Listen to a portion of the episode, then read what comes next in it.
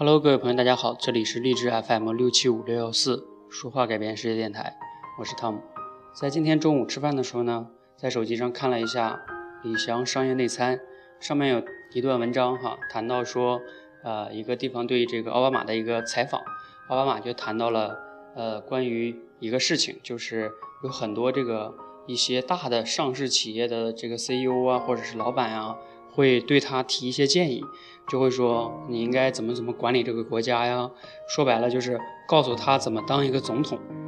那这个时候呢，奥巴马就不得不去打断他们，然后呢跟他们说下面这段话，说呢首先啊感谢你的这个建议哈，但是呢请你试想一下，如果你在你的公司里有一半的董事会成员和管理人员在极力的想赶走你，并阻碍你达成任何的目标。你的手下呢有两百万员工，而你却没有权利去炒掉其中的大部分人。而你的竞争对手呢，在推广自己产品的同时，还在不断的宣宣称你的产品不单是史上最糟糕的，还会导致一场文明危机。如果你能够设身处地的想到这些，那你对我每天应对的状况就已经了解了一半了。这是奥巴马说的一段话哈，我不知道。大家听完了会不会有理解它背后是什么意思哈？因为奥巴马其实是用一个公司的一个场景去呃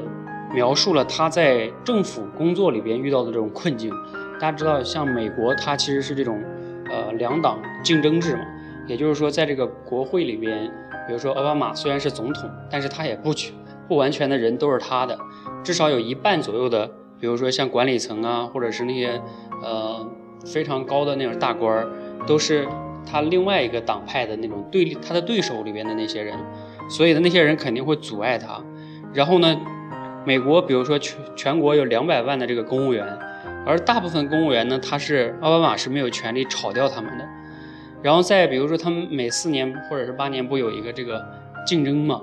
那这个时候呢，奥巴马的对手还会再去啊说奥巴马的经济政策是多么多么的糟糕。所以呢，他跟我们管理公司是不一样的。比如说一个公司的老板，对吧？大部分的高管呀或者人员都是他自己的人，所以呢，他很容易控制。所以其实奥巴马谈这一段的意思是说，我们每个人呢都经常愿意给别人建议，或者说站在呃自己的角度说你那样做怎么怎么样，你应该怎么怎么样。但是其实呢，确实是有的时候你没有站在对方的角度，你不了解他所面对的情况。和一些挑战和困难，所以呢，你的建议可能就没有效。你的建议可能对你来说是对的，但是对他来说就不一定了。所以呢，我们每个人其实，在自己的生活工作中，都要在给别人建议的时候，都要自己稍微注意一下。你觉得你给的真的是对的吗？会不会，其实真实的情况下不是那样的呢？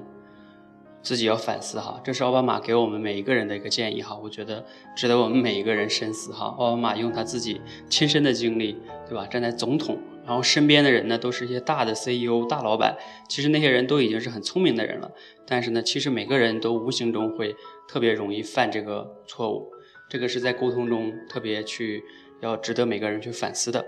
那希望呢，奥巴马这个建议呢，能给你一些启发，让你在生活工作中的一些沟通呢。得到一些改善，